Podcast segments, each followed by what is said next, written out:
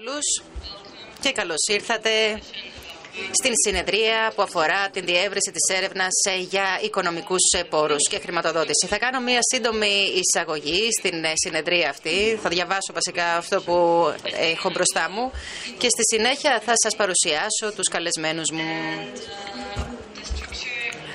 Η δομή αυτής της συνεδρίας θα βασίζεται σε σύντομες συστάσεις. Ε, στη συνέχεια, μια σύντομη παρουσίαση των δικτύων και των οργανισμών ε, που εκπροσωπούν. Στη συνέχεια, θα κάνουμε κάποιες γενικές ερωτήσεις και στο τέλος θα αφήσουμε και 10 λεπτά για ερωτήσεις από την πλευρά του κοινού. Σε αυτή τη συνεδρία, λοιπόν, θα μιλήσουμε για το εξής, ούτως ώστε να ενισχύσουμε την ικανότητα των οργανισμών ε, να απελευθερωθούν και να εντοπίσουν ευκαιρίες για συμπαραγωγές και εταίρους. Οι πολιτιστικοί οργανισμοί πρέπει να κοιτάξουν πέρα από τα σύνορα των χωρών τους. Ποιοι είναι οι κίνδυνοι και οι ευκαιρίες που συνδέονται με αυτήν την προσέγγιση και θα μπορούσε άραγε αυτή να διευκολυνθεί από επαγγελματικά δίκτυα. Πρόκειται λοιπόν για ένα πάρα πολύ ευρύ θέμα συζητήσεως και αποφασίσαμε να μην επικεντρωθούμε μόνο στις οικονομικές ευκαιρίες και στις προκλήσεις, αλλά να εστιάσουμε σε όλες τις άλλες πτυχές των διεθνών συνεργασιών και να προσπαθήσουμε να φτιάξουμε, αν θέλετε, έναν οδικό χάρτη για το τι είδους συνεργασιών υφίστανται επί του παρόντος και πώς τα διεθνή δίκτυα των επαγγελματιών μπορούν να βοηθήσουν τους διάφορους παίκτες να γίνουν πιο διεθνείς. Από τα αριστερά μου λοιπόν ξεκινάμε. Ο Ατανάζ. Ο Ατανάζ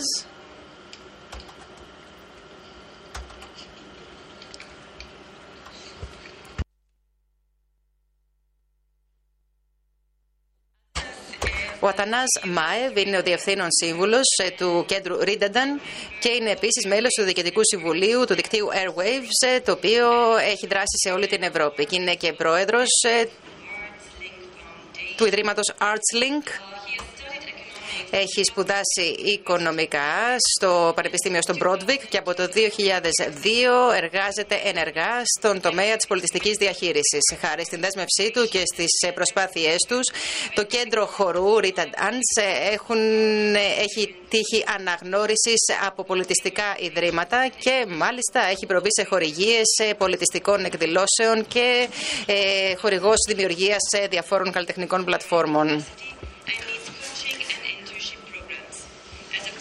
Από το 2016 είναι μέλος του Διοικητικού Συμβουλίου της Ευρωπαϊκής Πλατφόρμας για τον σύγχρονο χορό Airwaves, χορός σε όλη την Ευρώπη. Δίπλα του ακριβώς είναι ο Φλόρεντ Μεχμέτη, ο οποίος είναι ιδρυτής και διευθυντής του, του θεάτρου Όντερ στην Πρίστινα και ιδρυτής και καλλιτεχνικός διευθυντής του φεστιβάλ Χαμπού. Έχει μελετήσει θεατρικές σπουδές στο Πανεπιστήμιο της Πρίστινα. Έχει εργαστεί ως μάνατζερ για τις δημόσιες σχέσεις και για την ανάπτυξη από το 2000 έως το 2002 στο Εθνικό Θέατρο στην Πρίστινα. Είναι ένας από τους ιδρυτές ε, του Κέντρου Σύγχρονων Τεχνών στην Πρίστινα. Είναι επίσης ένας από τους ιδρυτές ε, και διευθυντές ε, του Θεάτρου Όντα της Πρίστινα από το 2003. Ιδρυτής και καλλιτεχνικός διευθυντής του Φεστιβάλ Χάπο έλαβε την πρωτοβουλία για την δημιουργία πολιτιστικών φόρουμ καθώς και για ανεξάρτητων καλλιτεχνικών οργανισμών στο Κόσοβο και έχει εμπλακεί ενεργά στη διαδικασία στοιχειοθέτησης νόμων για τον τομέα του πολιτισμού και έχει λάβει επίσης, έχει αναλάβει πρωτοβουλίες για πολλά άλλα πολιτιστικά έργα και προγράμματα τα τελευταία 20 χρόνια. Όλοφ Βαν Βίντεν, ο επόμενος είναι διευθυντής και ιδρυτής ε, του φεστιβάλ Today's Arts ε, στη Χάγη. Υπό την ηγεσία του το φεστιβάλ του Days Arts έχει επεκταθεί σε ένα διεθνές δίκτυο φεστιβάλ, project και συνεργασιών στην Ιαπωνία, Νότιο Κορέα, Μογγολία, Μέξικο, Ρωσία, Μέση Ανατολή, Καναδά, Ηνωμένες Πολιτείες της Αμερικής και πολλές άλλες χώρες. Γνωστός για τις ε, αντισυμβατικές προσεγγίσεις τους και για την εμπειρογνωμοσύνη του στο τέχνη των media, για την δημιουργικότητά του και για την καινοτομία του. Ο Βαν Βίντεν καλείται επανειλημμένος ως ομιλητή σε συνέδρια και φόρουμ για να μιλήσει για πολιτιστικά θέματα. Επίσης είναι σύμβουλος σε πολλές επιτροπές. Το Today's Art είναι ένα δίκτυο οργανισμών που έχει ως στόχο την προαγωγή των τεχνών και των αναδυόμενων πολιτισμών. Στόχος επίσης είναι να δημιουργήσει μια πλατφόρμα και ένα περιβάλλον που διευκολύνει την ανταλλαγή νέων ιδεών. Πέρα από το φεστιβάλ αυτό, ο Βαν Βίντεν οργανώνει διάφορες εκδηλώσεις σε όλο τον κόσμο. Και ο τελευταίος ομιλητής είναι ο Μιχάλ Μπρένερ, ο οποίος είναι συντονιστής της πλατφόρμας Shape Up και προγραμματιστής για το Need Factory στην Πράγα. Είναι επίσης μουσικός επιμελητής στο Meat Factory και ιδρυτής ε, του κέντρου για την ε, προαγωγή μουσικών εκδηλώσεων ε, που καλύπτουν διάφορα είδη μουσικής όπως indie hop, hip hop, techno. Είναι επίσης δημιουργός της πλατφόρμας για την μουσική και για την καινοτομία στη μουσική που έχει ως στόχο να κάνει γνωστούς εναλλακτικούς μουσικούς τόσο στην Ευρώπη όσο και πέρα από τα σύνορα της Ευρώπης. Είναι ιδρυτής και καλλιτεχνικός διευθυντής του φεστιβάλ Sperm που έχει ως στόχο να προάγει τη σύγχρονη μουσική και ένα φεστιβάλ το οποίο λαμβάνει χώρα από το 2016.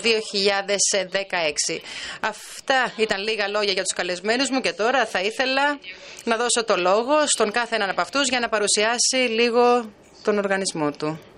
Ε, θα ήθελες να συστήσεις και εσύ για το κοινό; Ωραία. Ονομάζομαι Μπάρμπαρα Πότσεκ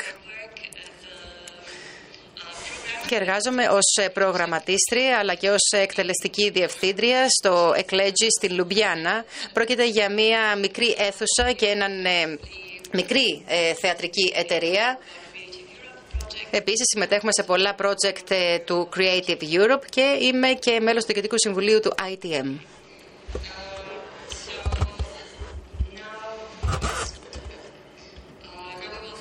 Τώρα λοιπόν θα δώσω το λόγο στους συνομιλητές μου για να κάνουν μια σύντομη παρουσίαση των οργανώσεών τους καθώς και των δικτύων στα οποία συμμετέχουν. Θα ήταν καλό επίσης όταν παρουσιάζετε τα δίκτυα να επικεντρωθείτε στο είδος δικτύου. Είναι δίκτυο το οποίο βασίζεται στην ιδιότητα των μελών, είναι τύπου consortium και γενικότερα να μας πείτε πώς αυτά τα δίκτυα μπορούν να επωφεληθούν από τη συμμετοχή περισσότερων ανθρώπων. Εγώ σήμερα εκπροσωπώ πρώτα απ' όλα το Derrida Dance Center το οποίο έχει δύο διαφορετικές ταυτότητες ε, και δύο διαφορετικά καθεστώτα. Πρώτα απ' όλα είναι μια μη κυβερνητική οργάνωση και δεύτερον είναι το Derrida Dance που είναι μια εταιρεία. Γιατί έχουμε αυτή τη διπλή ιδιότητα για να έχουμε ευελιξία. Εμείς έχουμε τη δυνατότητα να έχουμε αυτόν τον διπλό ρόλο. Τώρα, τι είναι αυτό το κέντρο Derrida, είναι κάτι περισσότερο από ένα κέντρο. Είναι ένα εργαλείο το οποίο εμείς προσπαθούμε να αναπτύξουμε μέσα σε ένα περιβάλλον το οποίο ίσως να μην είναι τόσο ισχυρά από οικονομικής απόψεως, ε, προκειμένου να χρησιμοποιήσουμε αυτό το εργαλείο για να δημιουργήσουμε μια καλύτερη κοινωνία, να δημιουργήσουμε νέα project και να χρησιμοποιήσουμε τις παραστατικές τέχνες, τα performing arts, ούτως ώστε να δημιουργήσουμε συμμαχίες ε, μαζί με άλλα ενδιαφερόμενα μέρη στην Βουλγαρία. Γιατί; Όμως είναι σημαντικό αυτό για εμάς, διότι οι συνεργασίες είναι πάρα πολύ σημαντικές για μας. Ε, τώρα, το, ο χώρος του κέντρου είναι 500 τετραγωνικά μέτρα. Έχουμε τρία στούντιο στα οποία διοργανώνουμε μαθήματα για μαθήματα χορού. Έχουμε επίσης ε, προγράμματα για, σύγχρονους χορού, για σύγχρονο χορό και μάλιστα είμαστε πάρα πολύ περήφανοι για το γεγονός ότι το 2014 ε, λάβαμε την αναγνώριση από το πολιτιστικό τμήμα της Ευρωπαϊκής Επιτροπής. Επίσης και μετά από τις 6 κάθε απόγευμα ανοίγουμε τις πόρτες μας για όλους τους πολίτες που ζουν στην Σόφια και θέλουν να παρακολουθήσουν ε, σύγχρονο χορό. Όλα αυτά είναι αποτελέσματα των μαθημάτων μας ε, και των μη επαγγελματιών ε, χορευτών. Και στόχος όλων αυτών των δράσεων είναι να έχουμε κάποιο εισόδημα προκειμένου να καλύψουμε τα έξοδα, διότι έχουμε το ενίκιο καθώς και άλλα λειτουργικά έξοδα. Και από την άλλη πλευρά όλα αυτά που κάνουμε δημιουργούν νέο κοινό και νέο ακροατήριο. Διότι οι επισκέπτες μας και οι πελάτες μας ε, έρχονται, παρακολουθούν τις παραστάσεις μας και στη συνέχεια συζητάνε για αυτές. Συνεπώς αυξάνεται το ακροατήριο. Θα ήθελα να σταματήσω κάπου εδώ και όσο αφορά τα δίκτυα και τις πλατφόρμες με τα οποία είμαστε συνδεδεμένες, ίσως να αναφερθώ σε αυτά στη συνέχεια. Θα αναφερθώ στο Airwaves Dance Europe στη συνέχεια. Είναι ένα δίκτυο στο οποίο είμαστε πάρα πολύ ενεργοί και μάλιστα φέτος φιλοξενήσαμε το μεγαλύτερο ετήσιο, τη μεγαλύτερη ετήσια έκδοση του Airwaves. Είναι μια εκδήλωση η οποία προσελκύει τους πιο ενεργούς χορευτές ε, καθώς ε, και επαγγελματίες του χώρου όπως είναι κριτικοί ε, και άλλων ειδών χορευτές. Εγώ ίδρυσα και διευθύνω ακόμα. Μάλιστα όταν το πρώτο ίδρυσα δεν είχα συνειδητοποιήσει ότι θα αποτελέσει καθημερινή δουλειά για μένα. Ίδρυσα λοιπόν αυτό το φεστιβάλ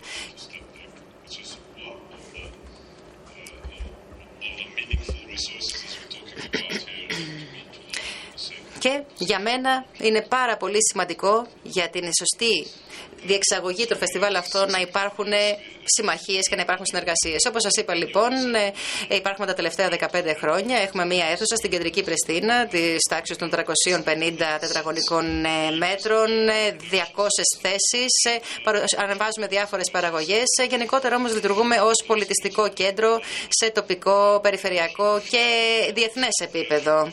Έχουμε και πολλές μη θεατρικές εκδηλώσεις βεβαίως, περιλαμβανομένων εκθέσεων, συναυλιών, φεστιβάλ, όπως ε, είχαμε παραδείγματος χάρη τα τελευταία 13 χρόνια το Just Festival στην Πριστίνα, το οποίο λαμβάνει χώρα στην, ε, στον χώρο μας.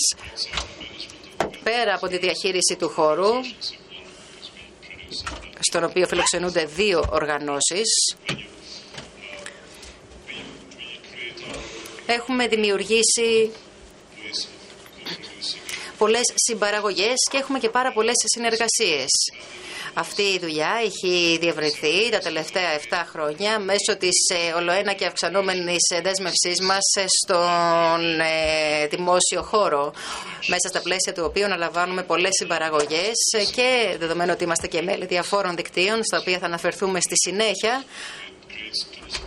έχουμε καταφέρει να δημιουργήσουμε εργαλεία για να προάγουμε την καλλιτεχνική σκηνή της ε, Κροατίας. Αλλά μας έχει δώσει και τη δυνατότητα να δημιουργήσουμε εργαλεία προκειμένου το κοινό του Κωσυφοπεδίου να εξοικειωθεί με την καλλιτεχνική δημιουργία αλλά και με τον δημόσιο χώρο. Στη συνέχεια, όσο αφορά το σύγχρονο θέατρο. Έχουμε πολλές διεθνείς συμπαραγωγές. Μία από τις στρατηγικές συνεργασίες μας είναι με το Blessed Arrest θέατρο που έχει έδρα στην Νέα Υόρκη. Έχουμε συμπαραγωγές επίσης, πολλές άλλες. Ανεβάζουμε δίγλωσες παραγωγές, αλβανικά και αγγλικά είναι οι γλώσσες στις οποίες ανεβαίνουν αυτές οι συμπαραγωγές. Βεβαίως απαιτείται πάρα πολύ προετοιμασία και εργασία για να ανέβουν αυτές οι συμπαραγωγές, όμως βασίζονται στο κοινό μας όραμα και στις κοινές μας αξίες. Και αυτές οι συνεργασίες, και πιο συγκεκριμένα η συνεργασία με το θέατρο στη Νέα Υόρκη, μετράει ήδη 11 χρόνια και τον Μάιο του 2019 μάλιστα θα ανεβάσουμε την ε, επόμενη συμπαραγωγή με το συγκεκριμένο θέατρο. Όσον αφορά κάποιες άλλες ε, συνεργασίες ε, που έχουμε συνάψει εντός της Ευρώπης, αλλά και σε τοπικό και περιφερειακό επίπεδο. Έχουμε συνάψει αυτές τις συνεργασίες όχι μόνο για την επραγωγή του, θεατρι... του θεάτρου, αλλά και κάποιων άλλων ε, τεχνών ε, οι οποίες ε, δημιουργούνται στο δημόσιο χώρο τα τελευταία χρόνια. Ονομάζομαι Όλοφ. Ε, διευθύνω το φεστιβάλ Two Days Art στην Ολλανδία. Είναι ένα φεστιβάλ για την μουσική, την τέχνη και την τεχνολογία. Και σε αυτήν την πλατφόρμα προσπαθούμε να συμπεριλάβουμε όλες τις ε, τέχνες που μπορεί να βρει κανείς ε, στην δημιουργική βιομηχανία. Δηλαδή καστικές τέχνες, χορός, θέατρο, design, αρχιτεκτονική, μουσική. Χρησιμοποιούμε την πολιτιστική υποδομή της πόλης, ε, δηλαδή τα εφιστάμενα μουσεία, τον εφιστάμενο δημόσιο χώρο, τα εγκαταλελειμμένα κτίρια, τα θέατρα και προγραμματίζουμε όλα αυτά με μια νέα μορφή τέχνης, τουλάχιστον νέα όταν πρώτο ξεκινήσαμε πριν από 15 χρόνια. Ήταν μια μορφή τέχνης η οποία δεν τύχανε αναγνώρισης από τα παραδοσιακά πολιτιστικά κέντρα. Αυτό ήταν και το κίνητρο για να ξεκινήσουμε ουσιαστικά και να πάρουμε αυτή την πρωτοβουλία μπορούσαμε να δούμε ότι στον παραδοσιακό καλλιτεχνικό κόσμο ο οικαστικό ε, καλλιτέχνης ε, βρισκόταν μόνο στο μουσείο. Δηλαδή ήταν σαν να ήταν νεκρός. Και αυτή η νέα μορφή τέχνης, το visual art, η οποία πρώτο εμφανίστηκε πριν από 30 χρόνια, αρχικά ήταν το video art, μετά έγινε ε, technology art, πήρε άλλες μορφές, ήταν το κίνητρό μας για να κάνουμε αυτό που κάνουμε. Το δεύτερο κίνητρο είναι ότι εγώ ζω στην Χάγη, δεν είναι η πρωτεύουσα γνωρίζουμε ότι η πρωτεύουσα είναι το Άμστερνταμ. Η Χάγη είναι μια πάρα πολύ όμορφη παράκτια πόλη και έχει μια κακή εικόνα ως λόγω του Διεθνούς Ποινικού Δικαστηρίου. Υπάρχουν ε, πάρα πολλοί άλλοι τέτοιοι σκοτεινοί οργανισμοί που έχουν την έδρα τους στη Χάγη. Αλλά η Χάγη, όπως σας είπα, είχε ένα πολύ μεγάλο θέμα με την εικόνα της, κυρίως ε, με τη νέα γενιά. Πολλοί ήταν αυτοί που έφευγαν για να πάνε να ζήσουν στο Ρότερνταμ ή στο Άμστερνταμ. Αυτά λοιπόν ήταν τα δύο κίνητρα που αποτέλεσαν και τα σημεία αφιτηρίας αυτής της πλατφόρμας. Και γιατί το αναφέρω αυτό, διότι Αυτά αποτέλεσαν και τα πρώτα βήματα για να συνάψουμε συνεργασίες, προκειμένου να χρηματοδοτήσουμε τα έργα μας ε, και να οργανωθούμε. Υπάρχει ένας εύκολος τρόπος να ακολουθήσεις δηλαδή την εμπορική κατεύθυνση και να βγάλεις χρήματα από όλα αυτά. Είναι δυνατόν. Αλλά εμείς θέλαμε να πάρουμε κάποια ρίσκα και να επενδύσουμε στην δημιουργικότητα. Γι' αυτό και αναζητήσαμε συνεργασίες και κάναμε μια πρόσφορα στο CD. Τους είπαμε, ορίστε, έχουμε αυτό το project, θα δημιουργήσει μια καλύτερη εικόνα για την πόλη και έτσι ήταν σαν να κάναμε μια, ε, να ακολουθήσαμε μια προσέγγιση city marketing, δηλαδή βοηθήσαμε και την ίδια την πόλη να αναδιαμορφώσει την εικόνα της.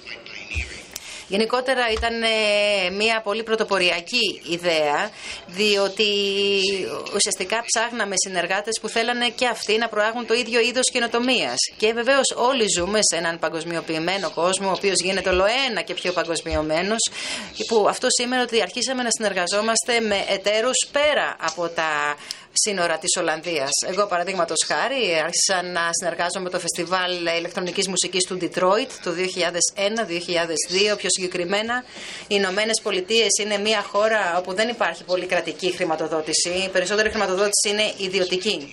Και τους έδωσα την ευκαιρία, δεδομένου ότι γνώριζα πώς ε, λειτουργούν τα πράγματα στην Ευρώπη, τους έδωσα την ευκαιρία και τους είπα: Δώστε μας ε, την ε, μία πρόταση και θα την χρηματοδοτήσουμε εμείς.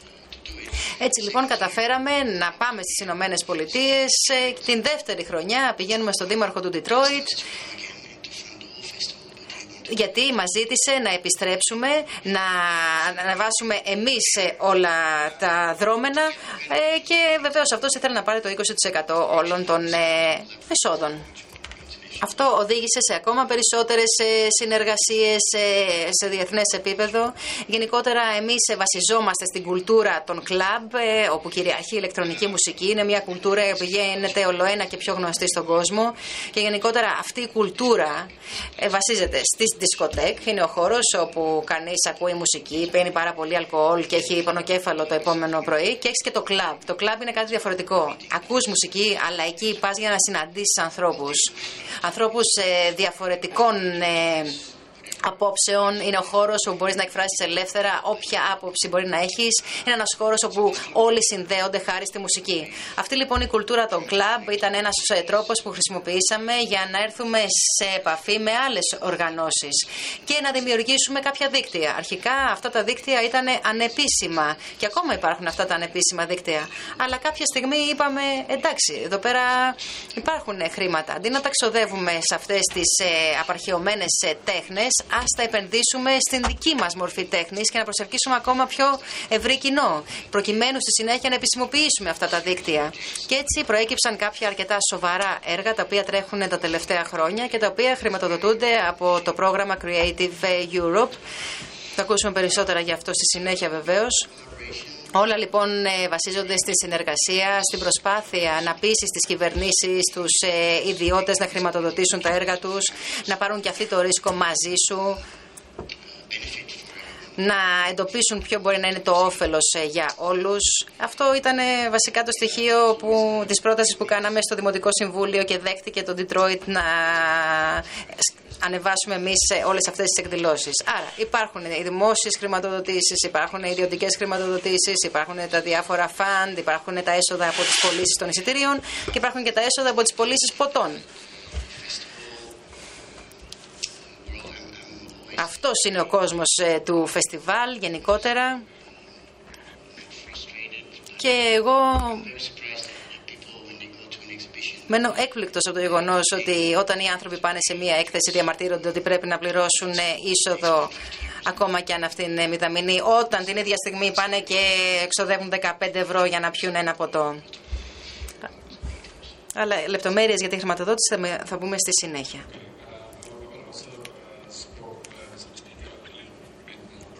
Και εγώ θα πω κάποια γενικά πράγματα άρχισα να προωθώ τη μουσική το 2003 στην Πράγα. Τότε ήταν που σκέφτηκα ότι υπάρχει ένα μουσικό χάσμα. Εγώ ήθελα να ακούω μια συγκεκριμένη μουσική στα κλαμπ. Κι όμως αυτή η μουσική δεν υπήρχε. Τότε η Πράγα ήταν προσανατολισμένη προς τη ροκ και υπήρχαν αυτές οι δισκοτέκ που ανέφερες, οι οποίες λειτουργούσαν και ως κλαμπ για τη μουσική drum and bass. Πολύ εμπορικής φύσεως βεβαίως. Υπήρχε όμως ένα κενό. Δεν υπήρχε ο απαιτούμενος χώρος για την ηλεκτρονική μουσική και για πειραματισμό γενικότερο. Γι' αυτό με έναν φίλο μου αποφασίσαμε να προάγουμε κάποιες μικρές εκδηλώσεις ηλεκτρονικής μουσικής. Στη συνέχεια το 2006 επεκταθήκαμε και γίναμε φεστιβάλ και εγώ παρεμπιπτόντως ε, έχω σπουδάσει κάτι τελείως διαφορετικό. Έχω σπουδάσει μαθηματικά, έχω δουλέψει στον χώρο της πληροφορικής για κάποια χρόνια και δεν είχα ιδέα για το πώς ε, θα πρέπει να τρέχει ένα φεστιβάλ. Και ένα από τα καλύτερα πράγματα που συνέβη ήταν ότι προσκαλέσαμε τον διευθυντή του φεστιβάλ του Βερολίνου, του ECTM, τον Oliver Bauchen, ο οποίος μας είπε πώς να διευθύνουμε το φεστιβάλ. Εμείς τον καλέσαμε για να μας μιλήσει και να δώσει και μία ομιλία. Ήμασταν στο ακροατήριο, παίρναμε σημειώσεις για το πώς ε, μπορούμε να βρούμε ε, χρηματοδότηση, πώς μπορεί να γίνεται μια σωστή οργάνωση το φεστιβάλ. Παραδείγματος χάρη, εμείς στην πρώτη χρονιά δεν είχαμε ιδέα για το πώς οργανώνεται φεστιβάλ, πώς γίνεται ένα soundcheck κτλ. Γι' αυτό κρατούσαμε σημειώσεις. Στη συνέχεια μιλήσαμε με τον Όλιβερ ε, πιο ενδελεχώς και παρακολουθήσαμε και πώς γίνονται όλα τα άλλα φεστιβάλ στην Ευρώπη. Στην ε, Πολωνία υπάρχει το φεστιβάλ, στην Ουγγαρία υπάρχει φεστιβάλ. Ε, παρακολουθήσαμε λοιπόν όλα αυτά τα φεστιβάλ και διαπιστώσαμε ότι υπάρχουν άνθρωποι οι οποίοι κάνουν ακριβώς τα ίδια πράγματα, αντιμετωπίζουν τα ίδια προβλήματα, είτε προβλήματα χρηματοδότησης, είτε του να κλείσεις καλλιτέχνες, είτε προβλήματα παραγωγής ή ε, κοινού. Και ξεκινήσαμε λοιπόν με ανεπίσημο τρόπο να συναντιόμαστε μεταξύ μας, να μιλάμε όλοι αυτοί οι άνθρωποι που ήταν υπεύθυνοι για τα φεστιβάλ σε διάφορες ευρωπαϊκές χώρες. Και αυτό αποτέλεσε το σημείο αφετηρίας ενός δικτύου που ονομάζεται ECOS.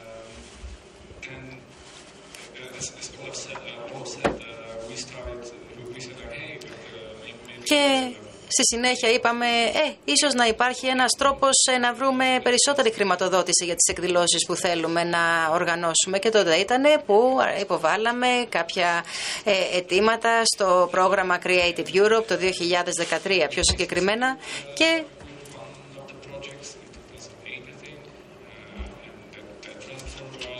χάρη στην επιτυχία που είχαν κάποια έργα μας, καταφέραμε να πάρουμε χρηματοδότηση. Τώρα έχουμε την πλατφόρμα Shape.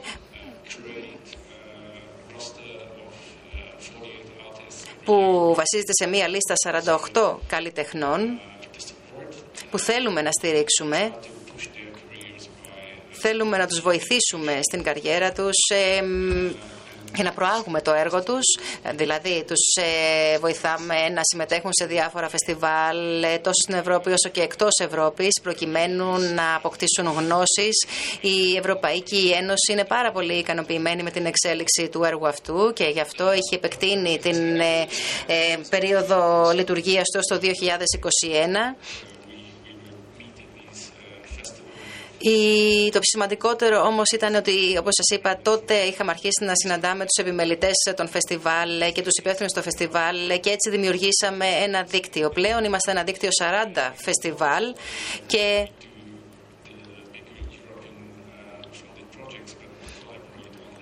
πέρα από τα έργα που έχουν ευρωπαϊκή χρηματοδότηση, έχουμε και διμερή και ακόμα και τριμερή συνεργασία μέσα στα πλαίσια αυτού του δικτύου. Πρόκειται για κάτι πάρα πολύ δυναμικό. Βεβαίως, αν έχει κανείς χρηματοδότηση, είναι πάρα πολύ καλό, αλλά μπορεί να λειτουργήσουμε και χωρίς τη χρηματοδότηση. Γιατί, Γιατί ε, παραδείγματος χάρη, ο ένας επιμελείται το φεστιβάλ του άλλου.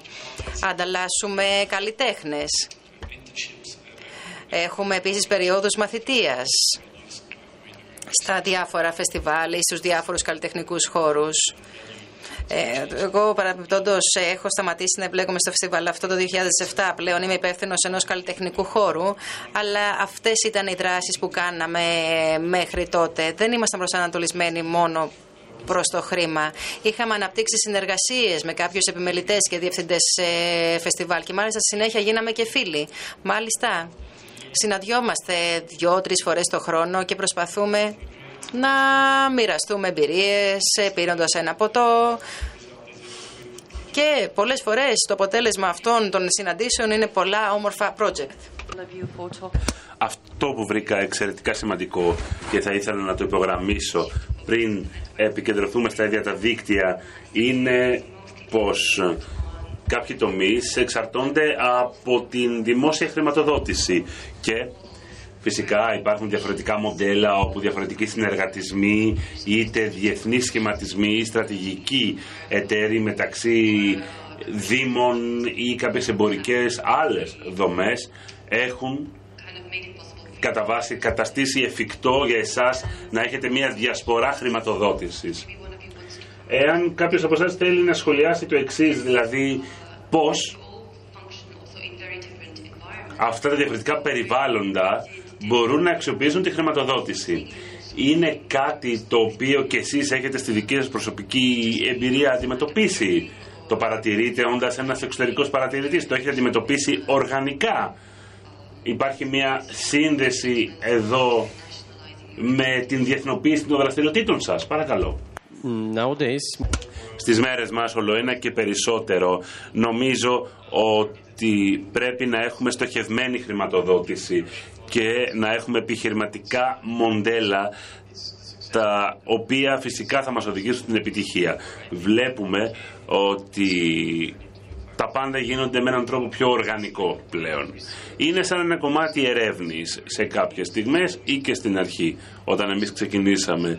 Δεν είχε να κάνει μόνο με το να ζητήσουμε, ρωτήσουμε το δικό μας λογιστή να κάνει κάτι. Ήταν μόνο το να καταλάβουμε τι λειτουργεί και τι δεν λειτουργεί. Για το βουλγαρικό παράδειγμα κάποια μοντέλα δούλεψαν, κάποια άλλα όχι. Αυτά τα μοντέλα δεν θα δουλέψουν στην Ολλανδία, στην Τσεχία ή στο Κόσοβο. Μιλάμε για την έρευνα και μιλάμε για τη δράση. Δεν πρέπει να είμαστε παθητικοί στον τρόπο με τον οποίο εμείς κοιτάμε, αναζητούμε ευκαιρίες. Τώρα, σχέση με τις εταιρικές σχέσεις, μιλάμε για διαφορετικά επίπεδα. Σίγουρα, πολύ σημαντικό είναι να υπάρχουν στρατηγικοί εταίροι και φυσικά ποια είναι η θέση της ε, τοπικής κυβέρνησης. Η Σόφια μας υποστηρίζει, αλλά η Σόφια άρχιζε να μας στηρίζει μετά τη στιγμή, από τη στιγμή μάλλον και μετά που αυξήσαμε τη δική μας ορατότητα. Γι' αυτό λοιπόν το να δημιουργήσεις μία φήμη είναι πάρα πολύ σημαντικό και είναι λογικό. διότι πρέπει να δημιουργήσεις εμπιστοσύνη. Όπως είπατε, κάνετε μια επιχείρηση. Αν δεν μπορείς να κάνεις το ένα, θα κάνεις το άλλο. Το να δημιουργήσεις μια διεθνή φήμη είναι ένα άλλο καθήκον που βραχυπρόθεσμα δεν μπορεί να σου δώσει αποτελέσματα. Για εμάς το 2010 όταν ανοίξαμε το δικό μας κέντρο αρχίσαμε να μιλάμε για αυτά τα προγράμματα εστιών, καλλιτεχνικών εστιών. Διότι σκεφτήκαμε ότι αν δεν χρησιμοποιήσουμε εμείς τα στούντιο, κάποιος άλλος θα τα χρησιμοποιήσει. Και επίσης δεν θέλαμε να είναι άδεια, διότι όπως και με τα ξενοδοχεία, αν έχεις έναν χώρο άδειο, αυτός ο χώρος είναι κοστοβόρος. Έτσι λοιπόν, αρχίσαμε να προσκαλούμε ανθρώπους ενώ πολλοί συνάδελφοι μας ρωτούσαν «Μα πώς θα πληρώσετε το ενίκιο όλου αυτού του χώρου όταν δίνετε τους χώρους ε, που είναι άδειοι δωρεάν». Το αποτέλεσμα ήρθε μετά, δηλαδή αυξήσαμε την φήμη μας, την επιρροή μας, είχαμε νέες σχέσεις και φυσικά αυξήσαμε την ορατότητά μας ως καλή εταίροι. Στην κρίση του 2009 πολλοί χώροι κατέρευσαν και έκλεισαν, αλλά ο αριθμός των καλλιτεχνών αυξήθηκε. Έτσι μπορείτε να είστε χρήσιμοι στην κοινωνία, στην κοινωνία των επαγγελματιών και να πείτε πως ναι, κάνω κάτι το οποίο είναι σημαντικό για το τώρα, κάτι σημαντικό για την κοινότητα. Αυτό είναι σημαντικό και έτσι εμείς συνδεθήκαμε όλους τους μεγάλους εταίρους. Το 2011 γίναμε μέλη της Airways. Το Airways δεν έχει να κάνει μόνο με την ιδιότητα του μέλους. Πρέπει εκεί να πληρώσεις μια συνδρομή για να είσαι μέλος είναι σαν μια πλατφόρμα για διαφορετικές χώρες. Είμαστε 40 οργανώσεις με γεωγραφική διασπορά στην Ευρώπη παρόντες σε 35 διαφορετικές χώρες. Δηλαδή δύο φορές το χρόνο συνδεόμεθα σε διαφορετικά μέρη και προσπαθούμε να προωθήσουμε όσο το περισσότερο τη δική μας καλλιτεχνική δράση και τη δράση που έχουμε από τις επιτόπου δραστηριότητες. Εμείς λοιπόν προωθούμε όχι μόνο τους ε, ελπιδοφόρους καλλιτέχνες, αλλά βλέπουμε ποιος μπορεί να είναι ένας δυνητικός εταίρος από την χώρα Χ ή από τη χώρα Ψ και ποιο είναι το αύριο σε αυτή τη χώρα. Ποιοι είναι δηλαδή οι φερέλπιδες καλλιτέχνες σε μια χώρα και έτσι οικοδομούμε συμμαχίες ή αναπτύσσουμε ιδέες που μπορούν να σχετιστούν. Απ' την άλλη πλευρά, οι συνεργασίες που είναι εκτός δικτύου Πρώτα απ' όλα είναι πολύ εύκολο αν είσαι μέλος και εκπροσωπείς τη χώρα σε ένα τέτοιο δίκτυο. Αυτό είναι κάτι πιο εύκολο. Αλλά είναι πιο απολαυστικό εάν εσύ βρίσκεις ε, μία αδελφή οργάνωση που έχει την ε, ίδια δομή και έτσι αρχίζεις να κινείσαι μαζί και να μπορέσεις να βρεις κάποια κοινά σημεία ενδιαφέροντος. Έχουμε εταιρικές σχέσεις με το Ισραήλ, ήδη έχουμε μια τριετή συνεργασία. Βούλγαροι χορευτές πηγαίνουν εκεί για δύο εβδομάδες και αντίστοιχα Ισραηλινοί έρχονται στην Βουλγαρία. Με τις Ηνωμένες Πολιτείες εμείς συνεργαζόμαστε και είμαστε ένα μέρος του Global Practice Sharing, μια μικρή πλατφόρμα που προσπαθεί να προωθήσει τους Αμερικανούς καλλιτέχνες αλλά και τους Ευρωπαίους καλλιτέχνες στην Αμερική. Κάθε χρονιά έχουμε αυτή την ανταλλαγή αλλά και με την Ευρώπη επίσης. Επί του παρόντος έχουμε εταίρους σε τρία ευρωπαϊκά project Έχουμε διαφορετικούς εταίρους με διαφορετικό θεματικό πεδίο, αλλά όλοι μας θέλουμε να προωθήσουμε τη δημιουργία στην Ευρώπη. Θα ήθελα να σταματήσω εδώ για να δώσω χώρο και στους συναδέλφους. Ευχαριστώ πάρα πολύ. Κατά τον ίδιο τρόπο, εμείς αρχίζουμε από την οργανική ανάγκη ανάπτυξης των πόρων. Εάν υπάρχει μια οργανική ανάγκη να υπάρξει ένα δούνε και λαβίν, γιατί μόνο έτσι μπορείς να έχεις κάποια ωφέλη. Αλλιώς δεν μπορείς να έχεις μια πραγματική σχέση. Δεν μπορείς να έχεις μια μονοδιάστατη σχέση. Είναι κάποιες φορές εξαιρετικά σημαντικό να μοιράζεις πράγματα για το δικό σου κενό και έπειτα να βλέπεις τι μπορείς να πάρεις πίσω προωθώντας τους τοπικούς ντόπιους καλλιτέχνες στη συγκεκριμένη περίπτωση να προωθείς την ευρωπαϊκή σκηνή. Πολύ σύντομα τώρα, να μιλήσω για τη δική μου πρωτοβουλία. Το Institute. Το Institute είναι μια ευρωπαϊκή πλατφόρμα καλλιτεχνικής δημιουργίας στους δημόσιους χώρους. Τώρα έχουμε 20 μέλη, 16 εκ των οποίων έχουν μια καλλιτεχνική συνδρομή και έχουμε και ιδιαίτερη ιδιότητα μέλους όπου τα μέλη αυτά είναι εκεί για να διευκολύνουν την επικοινωνία. Τώρα, αυτά τα 16 μέλη εργαζόμαστε μαζί υποστηρίζοντας καλλιτέχνες που έχουν project εποφελία των ανοιχτών χώρων. Έχουμε πάρα πολλά εργαλεία. Πρώτα απ' όλα και το πιο σημαντικό είναι η κινητικότητα. Προσπαθούμε δηλαδή να διευκολύνουμε όσο το δυνατόν περισσότερο την κυκλοφορία της καλλιτεχνικής δημιουργίας μεταξύ των μελών αλλά και στους ευρύτερους κύκλους. Έχουμε επίσης καλλιτεχνικές αιστείες όπου στέλνουμε καλλιτέχνες εκεί με όσους ε, εμείς συνεργαζόμαστε και έχουμε αυτό που αποκαλούμε σπίτια. Τι κάνουμε ακριβώς; Συστήνουμε καλλιτέχνες στο κοινό και μετά για μία εβδομάδα εργάζουμε στενά με τις ιδέες των καλλιτεχνών ενώ στη συνέχεια προσπαθούμε να αλληλοβοηθηθούμε και προσπαθούμε να αναπτύξουμε αυτές τις νέες ιδέες. Έπειτα γίνονται δουλειές του Ινστιτού και έπειτα μπαίνουν σε αυτό το κομμάτι της κινητικότητας που προανέφερα λίγο πριν. Στη συνέχεια έχουμε ένα άλλο εργαλείο που ονομάζεται mentoring, δηλαδή εποπτεία και συμβουλευτική. Οργανώνουμε σεμινάρια mentoring, εργαστήρια mentoring για καλλιτέχνες που προέρχονται από διαφορετικά μετερίζια. Μπορεί να είναι από μια καλλιτεχνική αφετηρία ή μια τεχνική αφετηρία, αναλόγως. Και τούτο δημιουργεί ένα γόνιμο έδαφος για να ανταλλάξουμε απόψεις, για να δούμε διαφορετικές ιδέες, για να δούμε τι χρειάζονται τα διαφορετικά κοινά μας και πώς μπορούμε να προωθήσουμε τι μπορούμε να προωθήσουμε ως τέχνη στο Κόσοβο, στο Κωσυφοπέδιο και φυσικά πώς μπορούμε να προωθήσουμε εν γέννη την ευρωπαϊκή τέχνη. Αυτό αποδείχθηκε εξαιρετικά υποφελές, όχι μόνο χρηματικά, διότι ξέρετε απαιτείται μια χρηματική επένδυση και ο, ο χρόνος είναι χρήμα. Ξέρουμε ότι σε μια δημιουργική Ευρώπη πρέπει να έχεις μια συνεισφορά. Όταν έχουμε περιορισμένο προπολογισμό όπως το Κόσοβο, αυτό σημαίνει ότι πρέπει να πάρουμε δύσκολες αποφάσεις. Φανταστείτε ότι έχετε ένα θέατρο, μέσα σε ένα χρόνο δεν πάει καλά, αλλά πρέπει στο τέλος της χρονιάς να λάβεις μια απόφαση. Θα κλείσεις την παράσταση, θα κατεβάσεις την παράσταση ή όχι. Το ίδιο συμβαίνει και εδώ.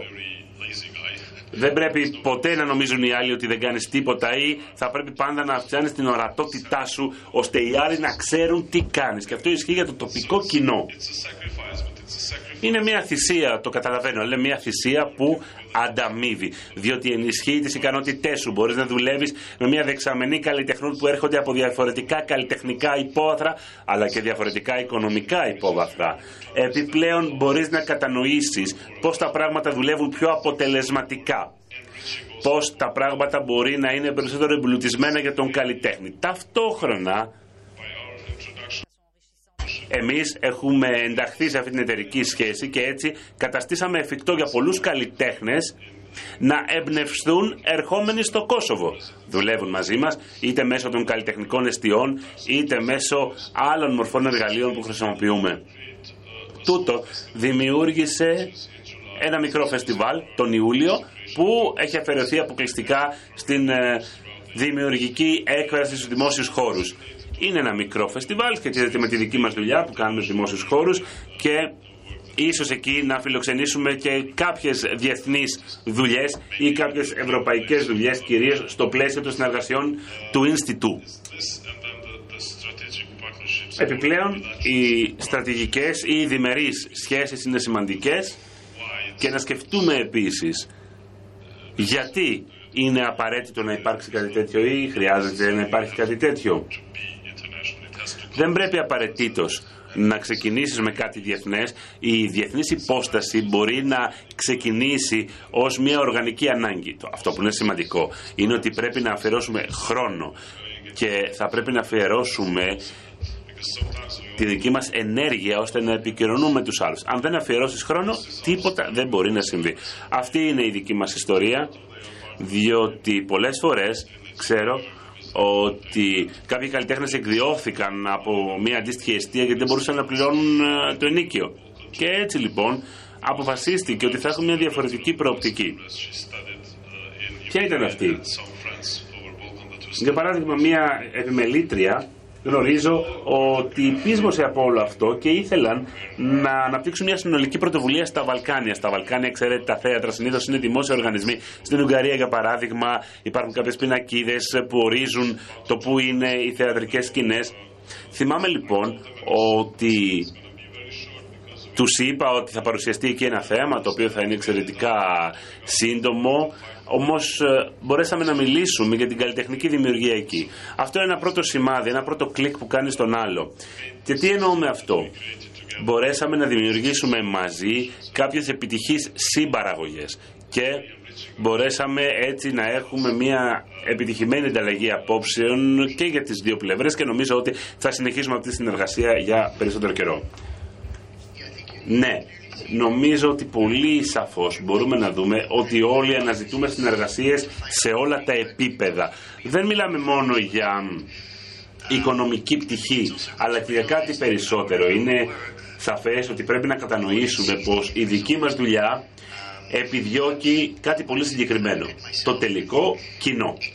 Εγώ για παράδειγμα πιστεύω ότι το 80% του χρόνου μου αφαιρώνεται στο να βρω τις εταιρικές σχέσεις είτε από οικονομικής είτε μη οικονομικής πλευράς είτε μέσω τυπικών είτε μέσω ανεπίσημων δομών. Προσπαθώ λοιπόν να βρω ένα συνάδελφο ή ένα φεστιβάλ στη Σλοβενία για παράδειγμα. Έχασαν τη χρηματοδότησή τους από την κυβέρνηση. Και όλοι αρχίσαμε να συντάσσουμε επιστολές. Όλοι οι εταίροι, νομίζω στείλαμε 40 επιστολές απευθείας προς την κυβέρνηση της Σλοβενίας για να πούμε: Ακούστε, αυτός ο οργανισμός είναι δικός μας εταίρος. Παρακαλώ, μην σταματήσετε τη χρηματοδότηση, γιατί τη χρειάζονται έτσι ώστε να λειτουργήσουμε και εμείς ως δίκτυο. Τούτο ήταν ανεπίσημο, αλλά ταυτόχρονα βοήθησε πάρα πολύ. Και όταν είσαι απομακρυσμένο μέρο, νομίζω ότι βοηθά να λέει κανείς ότι έχω συνεργασία με αυτό το φεστιβάλ στην Ευρώπη. Αυτό μπορεί να βοηθήσει πάρα πολύ.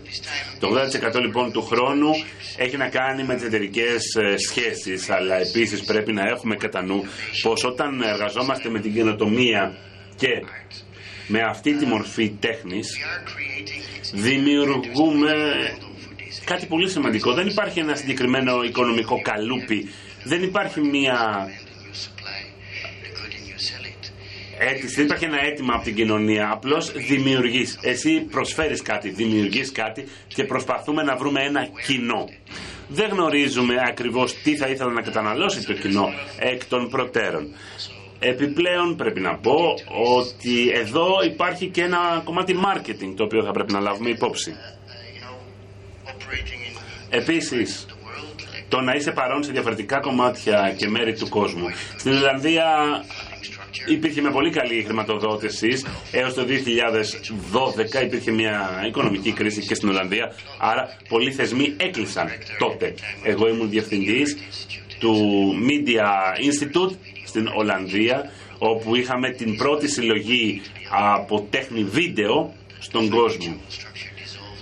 Τότε η οικονομική κρίση μας ε, κατέστρεψε διότι χάσαμε ένα πολύ μεγάλο κομμάτι των πόρων. Χάνουμε το Ινστιτούτο, χάνουμε και ένα κομμάτι της κληρονομιάς γιατί το Ινστιτούτο έκανε πολύ σημαντική κληρονομιά αλλά επίσης χάνεις και κάτι άλλο. Σε αυτή την περίπτωση 35 άτομα έχασαν τη δουλειά τους που σημαίνει ότι την επόμενη μέρα ήταν άνεργοι. Αυτό είχε ένα πολύ συγκεκριμένο οικονομικό αντίκτυπο. Όταν τούτο συνέβη, συνειδητοποίησα το εξής. Λέω, ωραία, οι κυβερνήσεις δεν ενδιαφέρονται για όλα αυτά. Γιατί στην εποχή εκείνη η κοινωνία δεν έδινε ιδιαίτερη βάση σε αυτό, στις απολύσεις, γιατί ήμασταν μέσα σε οικονομική κρίση. Σκέφτηκα, ωραία, αν η κυβέρνησή μου σταματά τη χρηματοδότηση, θα κοιτάξω αλλού. Θα κοιτάξω σε διαφορετικές χώρες. Και κάποιες φορές δεν θα κοιτάξω εκεί που κάποιος θα ανέμενε να κοιτάξει, δηλαδή Βερολίνο, Λονδίνο, Παρίσι κτλ. Θα κοιτάξω και σε άλλα μέρη. Στη Μογγολία, για παράδειγμα. Και ανακάλυψα ότι υπάρχει μια κοινή ανάγκη να συνδεθούμε με το υπόλοιπο παγκόσμιο δίκτυπο. Αυτή είναι η κινητήριος δύναμη για να χτίσουμε αυτές τις κινητήριες δυνάμεις για να χτίσουμε γέφυρες πρέπει να συνειδητοποιήσουμε ότι έχουμε κάτι πολύ ισχυρό. Τι είναι αυτό; Το δίκτυο. Εάν δημιουργήσουμε ένα πολύ σημαντικό έργο τέχνης, τότε έχουμε ένα δίκτυο μέσα του οποίου μπορούμε να διοχετεύσουμε αυτό το έργο τέχνης. Αυτό είναι σημαντικό και για τους ανθρώπους ε, που εργάζονται στους οργανισμούς αυτούς. Μπορούμε να εναλλάσσουμε το προσωπικό μας και να έχουμε ανταλλαγές. Διότι, για παράδειγμα, κάποιος που συντάζει τι οικονομικέ μου καταστάσεις στο δικό μου οργανισμό, μπορεί την επόμενη χρονιά να πάει σε έναν άλλο οργανισμό του δικτύου. Άρα αυτό είναι η ουσία. Το δημιουργικό κομμάτι είναι πάρα πολύ μικρό, πρέπει να πω. Ένα ερώτημα πολύ γρήγορο παρακαλώ, γιατί είπατε ότι εσείς συνδεθήκατε με τη Μογγολία και εργάζεστε με το Τόκιο. Υπάρχουν πολλά μέρη όπου υπάρχει και το ζητούμενο των πολιτισμικών διαφορών. Πώς εσείς ε, μπορείτε να υπερκεράσετε τις οικονομικές δυσκολίες όταν χάσετε τη χρηματοδότηση στην Ολλανδία. Υπήρχε ένα πρόβλημα Πώς εσείς ε, αντιμετωπίζετε τις διαφορές τις διαφορές και σε πολιτισμικό επίπεδο και σε χρηματικό επίπεδο; Να σας δώσω πρώτα ένα άλλο παράδειγμα συνεργασίας που είχαμε με τη Ρωσία. Ήμουν συνεπιμελητής της Biennale στη Μόσχα. Υπήρχαν πολλές εκθέσεις σύγχρονης τέχνης που χρηματοδοτούνται από το κράτος. Και στη Ρωσία έχει μια μεγάλη διαφορά μεταξύ του τι χρηματοδοτείται από το κράτος και τι χρηματοδοτείται από τον ιδιωτικό τομέα. Τότε οι σχέσεις μεταξύ Ολλανδίας, Ρωσίας, Ευρώπης, Ρωσίας θα έλεγα καλύτερα ήταν καλές. Κάποια στιγμή το αεροπλάνο των Μαλαισιανών αερογραμμών κατέπεσε πάνω από την Ουκρανία. Ε, εκκίνησε από το αεροδρόμιο του Άμστερνταμ και είχε προορισμό στην Κουάλα Λουμπούρ. Έτσι λοιπόν οι σχέσεις με τη Ρωσία πάγωσαν εντελώς. Χάσαμε τη χρηματοδότησή μας και εγώ ήμουν επιμελητής μιας έκθεσης εκεί όπως σας είπα. Έτσι έλαβα ερωτήματα από καλλιτέχνες που μου έλεγαν «Μα κάνεις project στη Ρωσία, εγώ δεν θέλω να εμπλακώ με αυτούς». Και ξέρετε, τσαντίστηκα τότε, διότι η σκέψη μου ήταν ότι δεν είμαστε πολιτικοί. Ο δρόμος μας είναι να γεφυρώνουμε χάσματα. Εάν έχουμε παροπίδες διότι υπάρχουν κάποιοι λύθοι ανόητοι πολιτικοί, τότε καλύτερα να μην είναι σπίτι σου και μη συνεχίσεις. Συνεχίσαμε να εργαζόμαστε, διότι πάντοτε υπάρχει ένας άλλος τρόπος να παρουσιάζεις τα πράγματα. Τώρα για τη Μογγολία που αναφέρατε, πρέπει να πω ότι ειδικά στο πεδίο που εγώ δουλεύω, η τεχνολογία και η καινοτομία είναι σημαντικές. Πάτε σε μια χώρα, Μογγολία, όπου δεν υπάρχει πολύ τεχνολογία, αλλά δεν πειράζει, διότι αυτό που κάνει η τέχνη είναι κάτι διαφορετικό. Δεν έχει σημασία εάν το τελικό καλλιτεχνικό προϊόν προέρχεται από ένα κομπιούτερ ή είναι πάνω σε ένα καμβά. Είναι πολύ σημαντικό να πας σε αυτό το μέρος και να μην πας με το σκεπτικό ότι θα παρουσιάσω τρεις ή τέσσερις ωραίους Ολλανδούς καλλιτέχνες. Δεν μου αρέσει να δουλεύω έτσι, διότι είναι σαν να προωθώ τη χώρα μου. Και εγώ προσπαθώ όταν είμαι καλεσμένος κάπου να βρίσκω εναλλακτικές πηγές χρηματοδότησης για να προσκαλώ ανθρώπους με διαφορετικά περιβάλλοντα. Στην ε, πραγματικότητα, αν πάει κάποιος εκεί, θα δει ότι ο χρόνος είναι πιο πολύτιμος. Είναι μεγάλο προνόμιο το γεγονός ότι μπορούμε να πάμε σε αυτά τα μέρη του κόσμου. Και όταν υπάρχει μια πρόσκληση, πάντα λέμε ότι υπάρχει μόνο ένας όρος. Δεν είμαστε θαυματοποιοί πρέπει να συνδεθούμε και με άλλους. Λέμε λοιπόν σε, στους υπευθύνους ότι δεν πρέπει να συνδεθείς μόνο με εμάς, αλλά και με όλα τα άλλα μέλη της δικής μας πλατφόρμας στην Ευρώπη. Έχοντας αυτό το προνόμιο, ταυτόχρονα φέρουμε και κάποια ευθύνη. Προσπαθούμε να ανακαλύψουμε καλλιτέχνες και να τους φέρουμε στο δικό μας δίκτυο.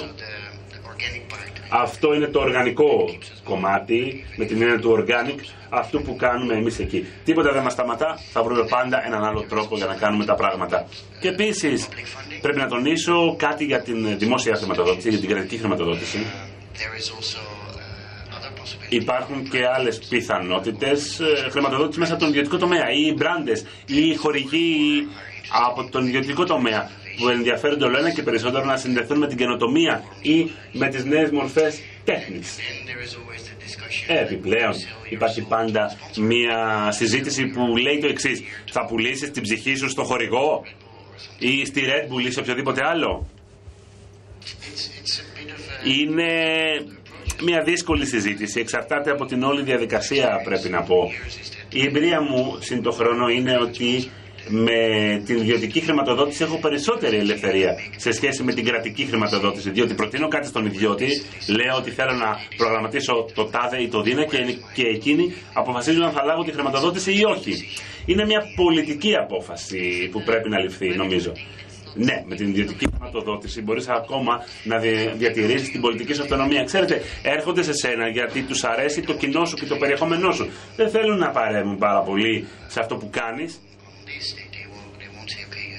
Θέλουν να πούν, ωραία, εντάξει, πρέπει να κλείσει αυτόν τον καλλιτέχνη γιατί τον προτιμούμε. Γιατί έχει ένα ωραίο έργο ή ένα ωραίο δίκτυο, για παράδειγμα.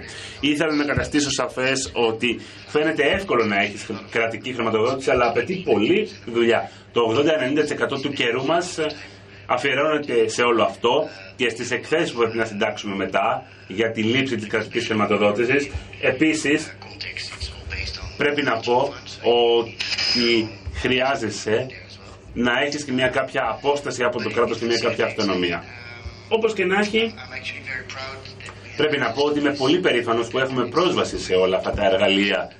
Δεν ε, μιλάμε μόνο για τις όπερες, για το κλασικό ρεπερτόριο, για την κλασική τέχνη, αλλά μπορούμε επίσης να έχουμε πολλαπλές μορφές δράσης μέσω της ιδιωτικής χρηματοδότησης. Λέτε, ναι, ιδιωτική και κρατική χρηματοδότηση. Πάρα πολύ ωραία, ευχαριστώ. Πιστεύω ότι αυτό λειτουργεί διαφορετικά σε διαφορετικά περιβάλλοντα. Σε ένα περιβάλλον, παραδείγματος χάρη, που δεν υπάρχει ιστορία ιδιωτικής χρηματοδότησης, πέραν βεβαίως της περίπτωσης να είναι κανείς σε μια όπερα ή όχι, όπου έχει χαρακτηριστεί ως επίσημος θεσμός. Σε ένα περιβάλλον που δεν υπάρχει ιδιωτική χρηματοδότηση, τότε μάλλον θα λειτουργούν όλα πολύ διαφορετικά, έτσι δεν είναι; Κοιτάξτε να δείτε.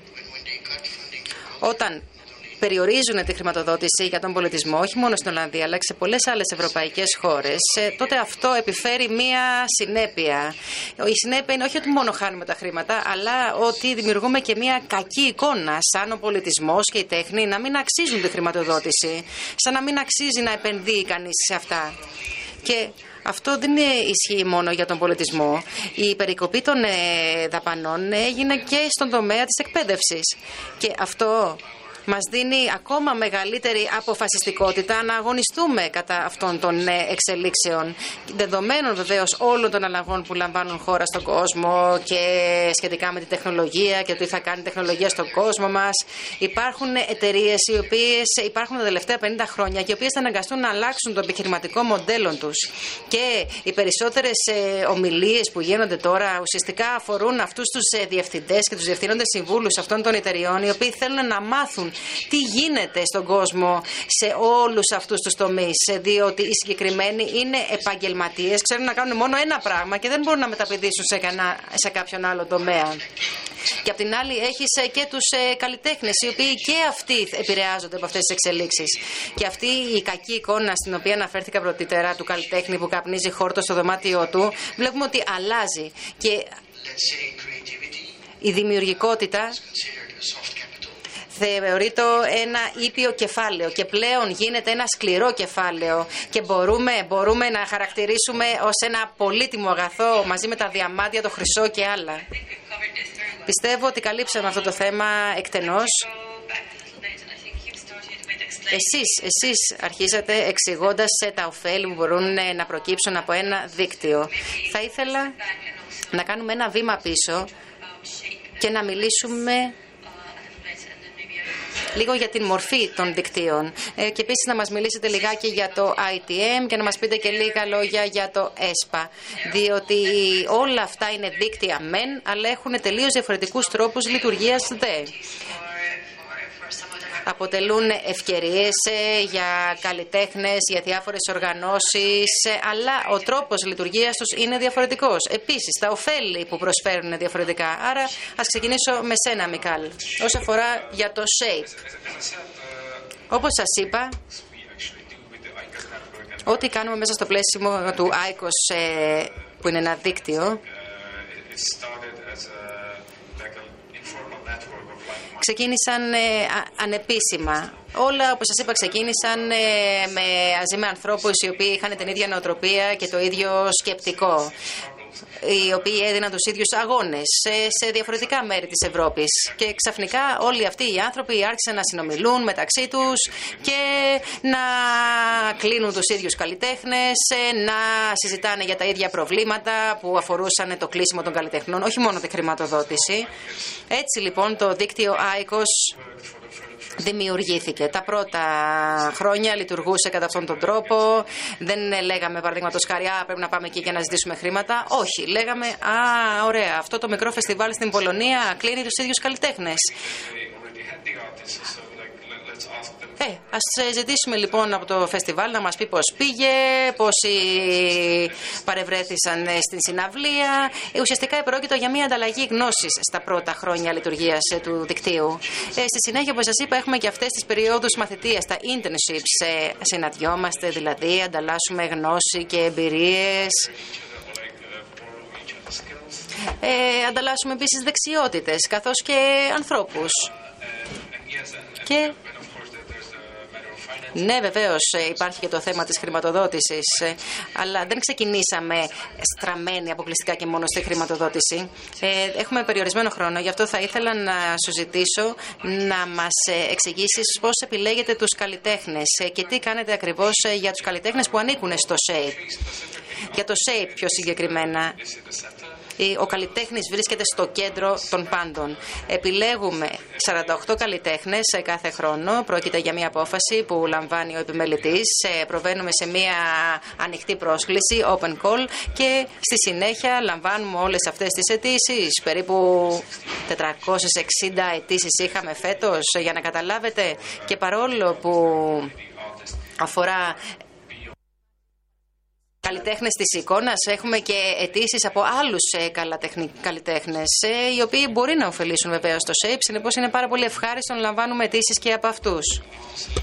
Αφού γίνει η επιλογή των καλλιτεχνών, τους προσφέρουμε ε, την δυνατότητα να συμμετέχουν σε εκπαιδευτικές δραστηριότητες που θα τους βοηθήσουν ε, να διευρύνουν ε, την, τις δεξιότητές τους αλλά και την καριέρα τους. Επίσης έχουν τη δυνατότητα να παρακολουθήσουν διάφορα mastering classes, δηλαδή να παρακολουθήσουν άλλους, να μιλάνε για το έργο τους. Επίσης τους εξηγούμε πώς μπορούν να προσεγγίσουν ε, κάποιους ε, προκειμένου αυτοί να προβάλλουν το έργο τους, ε, να διαφημίσουν το έργο τους, πώς να μεγιστοποιήσουν τα έσοδά τους από το streaming, πώς να λανσάρουν τον εαυτό τους ως image maker και ως image artist, δηλαδή ως καλλιτέχνης της εικόνας. Και στη συνέχεια ε, κάνουμε και πάρα πολύ promotion. Δηλαδή, έχουμε κάποιους εταίρους ε, στα μέσα μαζικής ενημέρωσης. Έχουμε παραδείγματος χάρη το Wire περιοδικό και το περιοδικό Fact, με τους οποίους ε, συνεργαζόμαστε και μέσω αυτών των ε, εταίρων μας προωθούμε τη δουλειά των καλλιτεχνών. Και έτσι παρουσιάζουμε αυτούς τους νέους καλλιτέχνες στον κόσμο.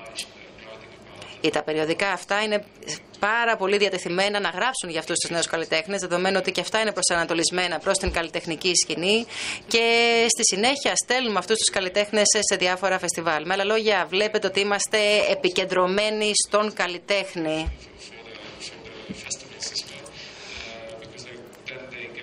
Αυτό βεβαίως είναι προς όφελος και των ίδιων των φεστιβάλ, διότι μπορούν να προγραμματίσουν και να επιλέξουν ελεύθερα ποιους καλλιτέχνες θέλουν από τους 48 που βρίσκονται στη λίστα. Ακόμα και το φεστιβάλ Άικος, παραδείγματος χάρη, θέλει να φιλοξενεί αυτούς τους ε, καλλιτέχνες και το πρόγραμμα Creative Europe πλέον έχει αποφασίσει να καλύψει μέρος ε, των εξόδων. Σε ευχαριστούμε πολύ. Πιστεύω ότι δεν έχουμε άλλο χρόνο. Πρέπει να σταματήσουμε κάποιοι εδώ. Εντάξει, δεν έχουμε καθόλου άλλο χρόνο. Αν θέλετε να μάθετε περισσότερα για αυτό το θέμα, δεδομένου ότι δεν υπάρχει χρόνος για ερωτήσεις, μπορείτε κάλλιστα να απευθυνθείτε σε εμάς στη συνέχεια. Σας ευχαριστούμε όλους πάρα πολύ. Θα ήθελα να πω μόνο κάτι ακόμα. ότι αυτό είναι ότι δεν μπορεί να βασίζεται κανείς μόνο στη δική του προσωπική προσπάθεια. Όσο περισσότερη, τόσο το καλύτερο. Και εγώ, μια τελευταία πρόταση.